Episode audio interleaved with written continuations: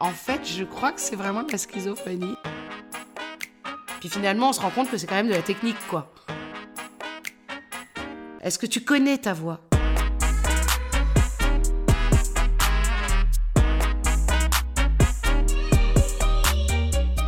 Bienvenue dans le premier épisode de cette nouvelle saison de Parole Vive, le premier podcast qui laisse le micro aux amoureux de la parole, présenté par la Conférence Olivain. Aujourd'hui, Martine Guillot est avec nous. Bonjour Martine, pour commencer, qui es-tu? Déjà bonjour, merci à vous euh, bah, de venir euh, dans mon antre, dans ma maison, euh, de vous accueillir ici. Donc je suis Martine Guillot, j'ai 56 ans, je suis une comédienne, comédienne de théâtre. J'ai eu une compagnie théâtrale assez jeune. C'était du théâtre Jacques Tati, assez engagé, politique, où on faisait donc du travail euh, euh, très euh, sur le terrain, de, vie quotidienne, voilà, à la Jacques Tati. Et puis après, j'en ai eu un petit peu assez. J'ai décidé de m'occuper en tant que comédienne toute seule. Et donc euh, euh, j'ai fait du cinéma, de la télé, ça a plutôt bien marché. Et puis j'étais pas très fan de ce milieu. Et un jour on m'a dit tiens tu as une voix quand même étrange. Et là j'ai commencé euh, à être la voix en fait d'une chaîne de télé. Et j'ai appris ce que c'était que de travailler avec le micro, ce que c'est que de communiquer la voix, des émotions, comment interpeller, comment faire des modulations envoyer des fréquences plutôt agréables ou pas, mais en tout cas plutôt agréables, pour que les gens écoutent donc euh, euh, un peu la speakerine, la Denise Fabre qu'on ne voit pas mais qu'on entend. Et puis un jour, on m'a dit, euh, tiens, tu devrais aider ces journalistes, parce que tu as quand même une perception par rapport à la mise en scène, parce que j'étais metteur en scène aussi, tu as une perception et tu devrais accompagner ces journalistes à prendre la parole. Et j'ai accompagné ces journalistes, malheureusement, qui n'avaient pas spécialement envie d'être vus, mais de passer du signe à la parole. Donc euh, c'était super intéressant parce que tout d'un coup ils étaient chez eux dans l'ombre en posture derrière leur, leur ordi euh, en pyjama, enfin mentalement, à écrire pour être lu et non pas pour être dit. Et donc il fallait qu'ils incarnent leur papier, qu'ils comprennent comment on travaille le rédactionnel, du signe à la parole, pour être vus par le web, euh, sur cette sphère du web, et donc incarner leur papier. J'ai répondu à un appel d'offres. Euh, j'avais jamais fait ça en tant que coach. Puis bah, j'ai remporté euh, euh, cet appel d'offres. Donc je suis devenue coach prise de parole à l'Assemblée nationale. Donc j'accompagne les députés à parler à cet exercice compliqué qu'est l'hémicycle. Qu'est-ce que c'est que de prendre la parole dans l'hémicycle? Et j'en suis super fière. Et je suis fière parce que ben, ça rejoint un peu le théâtre. C'est-à-dire que je me suis engagée politiquement pour dire des choses. Et puis bah, là, j'accompagne des gens à dire des choses Disent-ils toujours la vérité? Je ne sais pas. Est-ce qu'on n'est pas toujours en posture haute ou pas? Je ne sais pas. En tout cas, j'essaye qu'il soit authentique et sincère, et c'est le plus important. Après, euh, j'ai, pour finir, parce que c'est un long parcours, mais je vais y arriver, et voilà que je suis devenue professeur euh, à Paris-Saclay, parce que j'ai créé le Lab Oratoire, un jeu de mots toujours à la Martine, comme ça. Euh, et donc, ce sont des ateliers pour, pour ces jeunes étudiants, donc ça va du L1 jusqu'au master, et c'est magnifique parce que euh, euh, je travaille sur le, l'intellect et en même temps sur la posture. Donc comment est-ce qu'on allie euh, le corps, l'art rhétorique, la rhétorique, l'éloquence au corps, et, et c'est sublimissime. Martine, tu as eu la chance de jouer au théâtre et au cinéma. Si tu ne devais en regarder qu'un des deux, lequel choisirais-tu? Le théâtre, c'est le direct, c'est tu projettes, tu donnes de l'émotion. Le cinéma, c'est la caméra qui vient chercher ton émotion. C'est ce que j'apprends quand je fais des coachings aujourd'hui pour des gens sur le média training ou même euh, j'ai fait une offre en tant que coach euh, prise de parole qui est booster sa visioconférence. Qu'est-ce que c'est que cette caméra? Tu n'as pas besoin d'appuyer ton éloquence. Il suffit d'être. Et donc au cinéma, pour moi, le cinéma, la grande différence, c'est que moi, je serais très bonne au cinéma muet parce que j'ai des grands yeux et j'appuie. Au cinéma, il faut que je fasse presque rien pour exister, en fait. Donc c'est la caméra, on dit que la caméra est ton amie, c'est elle qui vient chercher les émotions. T'es acteur pour le cinéma et puis t'es comédien pour le théâtre, voilà. Puis il y a des gens qui, euh, voilà, qui, qui, se, qui se, qui, qui se vouent, c'est une vocation, qui, qui reste à être sur les planches, à rester dans les planches, et puis à jamais faire de cinéma, c'est plus compliqué. Moi, je préfère euh, le théâtre. Tu as eu une carrière brillante et tu joues depuis toute petite. Est-ce que ce métier a toujours été une vocation pour toi? Comment c'est arrivé? J'ai vu une femme qui s'appelle Zouk, qui est encore en vie, euh, qui est une. euh, vous êtes peut-être trop jeune pour la connaître, qui est une comédienne absolument extraordinaire, qui, a, est une des premières avec Bedos à faire des spectacles, des stand-up, des spectacles, des one-woman shows, euh, seule sur scène. Et je l'ai vue à Bobino, à Montparnasse. Et quand je suis sortie, je crois que j'avais 8 ans, j'ai regardé mon père et ma mère j'ai dit euh, c'est ça que je veux faire. C'est-à-dire qu'elle elle interprétait des gens, elle parlait du quotidien, elle parlait de ces petites gens, sans pas péjoratif du tout, mais du quotidien des gens. Et elle les transposait dans le théâtre. Au cours de ta vie, tu as eu la chance de fouler de nombreuses scènes. Quelle anecdote t'a le plus marqué? Alors, dans le souvenir marquant, c'est quand euh, j'ai écrit à. Mais c'est pas sur scène, mais c'est vraiment la chose qui m'a énormément marqué quand j'ai. Dans la vie, parce que je pense que dans la vie, il n'y a pas de hasard, il y a des synchronicités. Euh, j'ai écrit à Michel Piccoli et euh, je lui ai dit j'ai besoin de vous rencontrer. Euh, J'étais fascinée par Michel Piccoli, homme de théâtre et puis aussi au cinéma, mais ce mec avec sa voix et puis euh, il était un télo, un intello, donc c'était génial. J'avais envie de le rencontrer. Et je lui ai écrit, et un jour je rentre, à l'époque on avait des répondeurs automatiques, il n'y avait pas encore de portable, je fais vraiment mamie à ce moment-là, mais non, pas du tout, c'était il n'y a pas si longtemps. Et, je rentre. Et, j'entends la voix de Michel Piccoli, oui, bonjour, alors je vous donne rendez-vous à Odéon. Ah, je l'ai encore la cassette, je l'ai gardée, et c'était génial, là j'ai cru que je crois que j'ai appelé tous mes copains, toute ma famille, j'ai sauté en l'air, et j'ai été à ce rendez-vous, et ça a été le plus beau moment de ma vie, où tout d'un coup, euh, j'ai compris que finalement, qu'est-ce que c'était qu'être? C'est-à-dire, il suffisait d'être bien dans ses baskets, ne rien forcer, mais juste penser qu'on a tout en main pour être, pour exister. Et arrêter de se poser des questions, bien, pas bien, et, juste, voilà, parce qu'il était tellement présent, c'était un animal intellectuel, enfin, c'était, voilà. Et c'est pour ça que je pense qu'aujourd'hui, j'accompagne des gens en prise de parole. Sinon, pour une anecdote, c'était assez marrant, c'était à New York, on jouait au BAM, au Brooklyn Academy of Music, et donc, euh, j'avais fait un spectacle qui s'appelait Rhapsodog, sur lequel il y avait un chien sur scène. Et donc, euh, j'avais dû faire un casting parce qu'à l'époque, il n'y avait pas vraiment de quarantaine pour amener le chien de Paris. Donc, j'avais fait un casting Kleps aux États-Unis. Et il y avait Caroline Carlson qui jouait dans la grande salle. Nous, on était dans la petite salle qui faisait quand même 700 places. La petite salle, c'est pas rien. Donc, euh, euh, et là, à un moment donné sur scène, donc j'avais trouvé un chien, un labrador que je voulais pas dresser parce que je voulais que le chien reste euh, authentique et pas un chien dressé. Et à un moment donné, le chien se barre, part en coulisses. Pas du tout au moment voulu. voulu. Donc on était, j'étais sur scène avec l'autre comédien. Et là, je me vois courir après le chien, donc je fais une improvisation. Le chien, donc là c'était vraiment Tex Avery, retraverse la scène d'un côté, retraverse de l'autre. La salle morte de rire.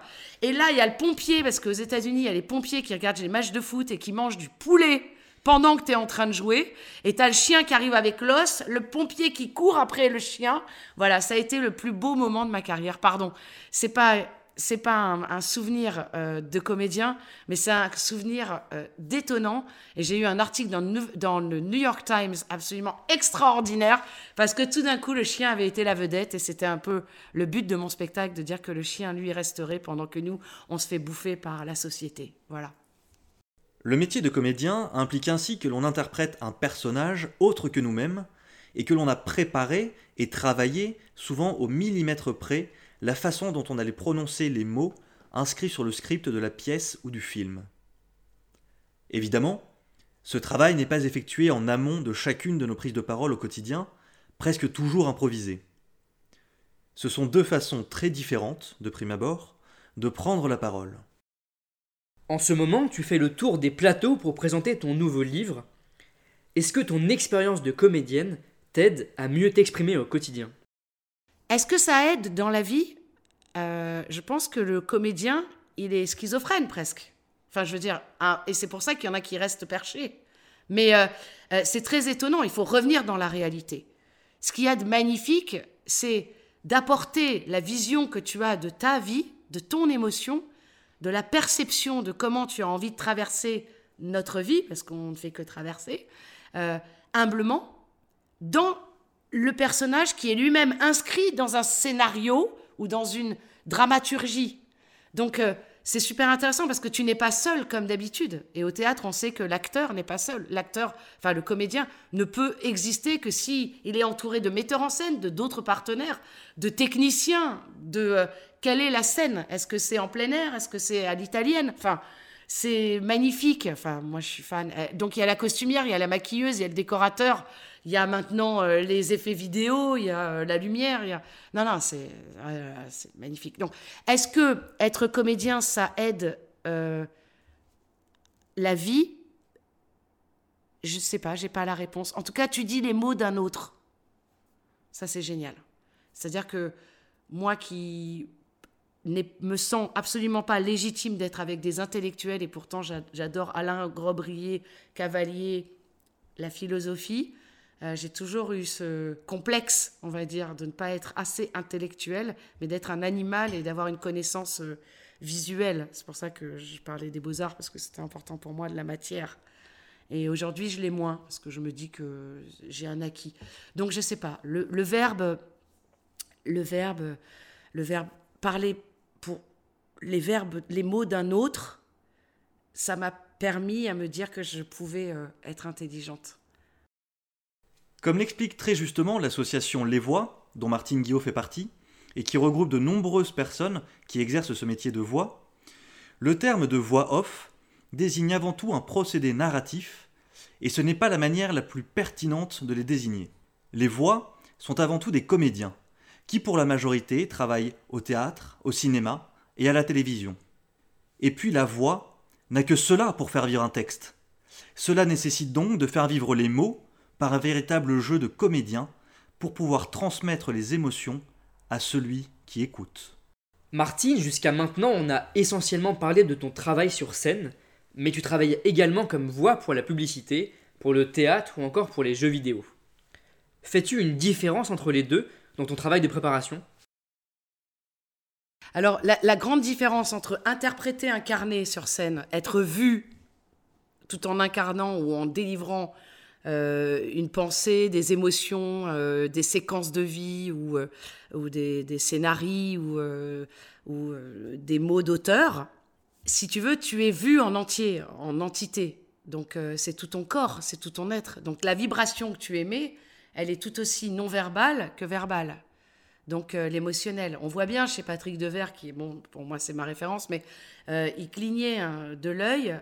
J'étais, je recevais, je percevais, je, ressentais de l'émotion.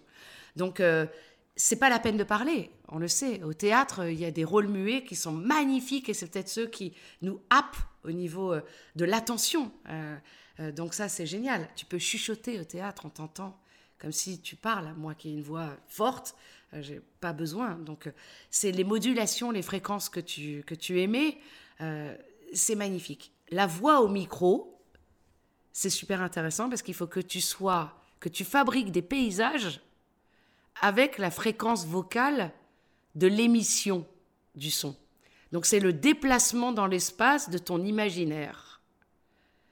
Alors, ce qui est superbe, c'est quand tu portes en fait l'imaginaire soit de l'auteur, soit de ce que tu as écrit, soit de ce que tu accompagnes, parce que moi je fais beaucoup de voix de documentaire aussi, où euh, j'essaye d'être aussi un acteur et non pas un commentateur, un acteur dans l'entité même de l'œuvre. Et ça c'est superbe. Par la voix, la modulation, la fréquence que tu veux faire entendre, ce sont des parcours, ce sont de l'architecture, c'est une construction. C'est magnifique. Mais c'est tout aussi émotionnel. Voilà. Et euh, l'émotion, c'est vraiment la base pour moi de euh, l'expression, euh, que ça soit acteur, comédien. voilà.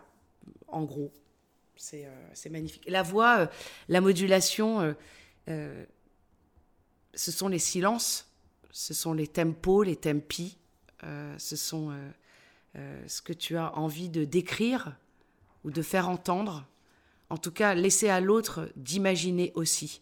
Voilà. De pas être conclusif, euh, mais de, laisser euh, les portes ouvertes. Et puis après, tu peux avoir des voix différentes. Moi, moi on ne me reconnaît pas. Hein. Quand je fais la voix d'Im, euh, je ferai le dim pour toi. On sait pas, on se dit que c'est nana super canon, pas du tout. On se dit pas que c'est la petite grosse derrière le micro, mais enfin non, mais c'est pas une blague, mais je veux dire, c'est super intéressant. C'est-à-dire que tu as la voix suave ou pas, et en tout cas, c'est une matière, la voix. Et ça, c'est, euh, j'ai découvert, ça me fait des frissons de vous le dire, parce que finalement, je, on est obligé d'être intègre, on est obligé d'être engagé.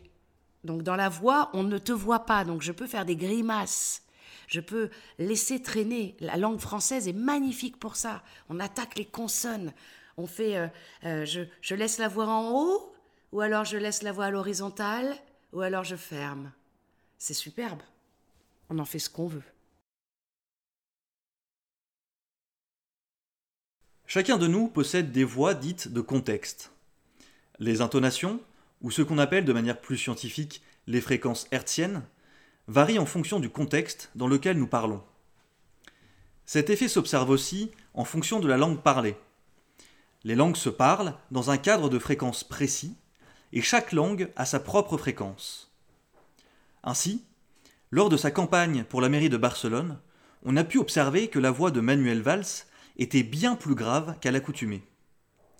Ce phénomène est involontaire, mais peut être maîtrisé. Martine, on entend bien une différence entre ta voix naturelle, celle que tu as par exemple dans notre discussion, et celle que tu as lorsque tu interprètes. Est-ce que tu t'en rends toujours compte ou c'est parfois inconscient? La différence de voix, en fait, c'est tout dépend des situations. Quand je suis à la maison tranquille au coin du feu, je vais euh, parler sur mes cordes vocales, être tranquille, limite voix de Jeanne Moreau. Et puis après, c'est pas moi qui cherche les modulations, c'est tout dépend qu'est-ce qu'on me demande, l'utilité de la voix. Quand je fais M6 mobile, by Orange, mobile plus, ou la nana, elle a 12 ans, quoi. Donc, ou 18. Donc, euh, ça veut dire que, mais ça, ce sont des fréquences. Je ne suis pas une bonne chanteuse, mais je sais que j'ai une palette vocale, euh, euh, des octaves différentes, un chant sublime que j'ai travaillé. C'est tout le monde dit ah ouais je vais faire de la voix c'est facile fais voir ben, puis finalement, on se rend compte que c'est quand même de la technique, quoi. il faut avoir de l'articulation, il faut savoir la moduler, il faut pas faire de sifflante, il faut pas faire de pop, il faut pas faire de plosive. Donc il faut savoir attaquer les consonnes pour que les voyelles suivent. Finalement, pour interpréter des voix différentes, je me mets dans l'état du personnage qu'on me demande d'interpréter. Si on veut que ce soit une voix euh, très suave, je deviens moi-même euh, dans la sensibilité. Et donc je pousse cet état extrême de matière suave où j'ai l'impression qu'on caresse le chat et qu'il va ronronner. Et ça, c'est magnifique. Donc je j'ouvre et je donne une matière. Si on veut que ce soit plus... J'ai fait des jeux vidéo où je faisais Tomb Raider, et là, tout d'un coup, c'est « Attention, il est derrière toi, il t'attaque, nanana !» ah, Là, tout d'un coup, tu donnes des ordres. Donc, euh, tu te mets comme un soldat. Donc, voilà, c'est... Comment expliquer mieux en fait, je crois que c'est vraiment de la schizophrénie. Non, je déconne. tu as interprété de nombreuses voix. Laquelle as-tu préféré interpréter? Moi, j'ai adoré faire la voix du spectacle de ma sœur, Véronique. Euh, j'ai adoré, ça s'appelait euh, Tour de Lune, et c'était euh, un texte que mon père avait écrit, donc tout ça est très familial. Mais c'était sur la musique des Pink Floyd, parce qu'on a oublié de dire, mais la voix aussi, elle est soutenue euh, par des images ou pas, et puis soutenue par du son, par le, la, la VI, c'est-à-dire euh, euh, tout, tout, ce qui est l'ambiance, et comment ça te porte, comment ça te nourrit. Et, et donc ça contribue à, fabriquer ce paysage sonore, et donc cette architecture. Et j'ai adoré parce que c'était projeté, enfin projeté, diffusé pendant le spectacle, et il y avait un comédien Johan, qui est danseur, qui se meuvait, euh, bougeait en même temps que je disais les mots. Et on est arrivé à faire un, on est arrivé à avoir une communion entre le corps et ma voix, où tout d'un coup il y a une entité et c'était magique. Et le texte c'était, euh, c'est magnifique ici. Tout ça sur les Pink Floyd qui avancent comme ça, et tu as l'impression que c'est comme une nappe de brouillard qui arrive sur toi et tout d'un coup, c'est euh, tu es dans une nébuleuse. Non, non, c'est euh, c'est ce que j'ai préféré faire parce que on m'a vraiment laissé libre euh, de proposer des choses. Et donc, j'envoûtais les gens, je l'amenais du suspense, je j'éclaircissais. Je... hop, des vérités. Et puis voilà, donc c'est là peut-être ce que j'ai préféré. J'ai adoré faire dîme. Parce que franchement, moi, je ferai le dîme pour toi. Ça a toujours été un truc depuis que je suis môme. Euh, et franchement, la nana qui descend les marches de l'opéra euh, avec des longues jambes, je crois que j'ai toujours rêvé d'être comme ça. Mais vraiment, voilà. Non, après, euh, j'ai adoré les pièces radio- radiophoniques où tu es, dis des auteurs et tu joues avec d'autres grands comédiens. Et ça, c'est génial parce que t'es pas seul. Et puis, tu as l'ingénieur du son qui te suit et qui fait. tu tapes à la porte, tu te brosses les dents en même temps que tu parles. Et c'est super parce que tout ça, c'est un truc d'équipe, quoi. Donc, euh, tu dois être euh, en osmose avec les autres, quoi. Donc, euh, ça, un travail d'équipe, ben, moi, j'ai fait du théâtre aussi parce que j'aime les équipes, quoi. Il n'existe aucune version originale de la trilogie du dollar de Sergio Leone. La raison? Les voix des acteurs n'étaient jamais enregistrées sur le tournage. En ayant recours à la post-synchronisation, Sergio Leone pouvait faire cohabiter dans un même film des stars de nationalités différentes, mais également éviter les nuisances sonores de l'aéroport qui se situait à côté des studios Cinecittà. Tu as aussi fait de la synchro. Pourrais-tu nous dire en quoi ça consiste et nous parler de ton expérience dans cet exercice? Alors la synchro, c'est intéressant, c'est encore un autre exercice pour, euh, pour le comédien ou l'acteur. La synchro, c'est tu rentres dans la respiration du personnage qui est à l'écran. Donc moi, j'ai fait euh, la voix de Whoopi Goldberg euh, parce que elle était euh, la voix officielle était, je sais plus ce qu'elle avait, un empêchement. Et donc j'ai fait pour le Maroc. donc pas pour la France, mais pour, je crois que c'était Sister Act. Enfin bon, je sais plus exactement. Et, et donc j'ai fait Whoopi Goldberg. Donc finalement, il faut que tu incarnes comme la personne qui est à l'image. Donc effectivement, il y a une ressemblance parce que ben moi je suis tonique comme elle et voilà. Peut-être je suis un peu plus intello. Non, je rigole. Je l'aime bien. Euh, mais ce que je veux dire par là, c'est que je n'ai pas aimé faire ça en fait. Je n'ai pas aimé la synchro. T'as donc la bande rythmo qui passe. T'as une barre et au moment où les mots arrivent, tu dois les prononcer. Et ils sont écrits, donc c'est super intéressant parce que visuellement, ils sont écrits d'une telle manière, soit ils sont écrits rapprochés parce qu'elle parle vite, soit ils sont très étendus parce qu'elle prend le temps de parler et qu'elle laisse glisser le mot. Et donc, à toi de faire donc la variation des modulations qui sont inscrites. Et en même temps, tu dois monter à l'image pour voir si elle respire, si elle est en colère, si elle est de dos, est-ce qu'elle est en train de courir? c'est super intéressant. Moi, j'ai pas aimé parce que respirer à la place de l'autre, c'est un exercice que je préfère respirer euh, dans mon propre corps. Voilà. Parmi les voix que tu as interprétées, tu as notamment réalisé ce rêve d'enfant d'être celle de personnages de jeux vidéo. Est-ce que tu aurais une anecdote à ce sujet? Alors, par exemple, les jeux vidéo, ce qui est très intéressant, c'est que finalement, bah, tu peux faire dans un jeu vidéo trois ou quatre personnages, parce que donc, bien évidemment, on a une dextérité à changer sa voix, puisque tu te mets dans la peau du personnage, donc tu peux changer la voix. Et un jour, il y a l'amoureux, euh, Benjamin, l'amoureux de ma fille, qui m'appelle et qui me dit, euh, dis donc Martine, est-ce que c'est toi qui as joué dans tel jeu vidéo Euh, Je lui dis, bah ouais, c'est moi. Il me dit, mais je te jure, je t'ai pas reconnu. Il me dit, je t'ai reconnu juste quand t'as fait, vas-y, attaque maintenant, allez, commandant, lieutenant, c'est à vous, attention à gauche. Voilà, donc c'était juste drôle parce que finalement, il m'a reconnu quand je faisais ce que je ne fais absolument pas dans la vie. Enfin, voyons. Martine, merci beaucoup de nous avoir présenté ton parcours de comédienne et de voix. Dans le prochain épisode, tu nous parleras de ton métier de coach vocal et nous donneras tes meilleurs conseils pour développer une parole claire et une voix convaincante. A très bientôt dans Parole Vive.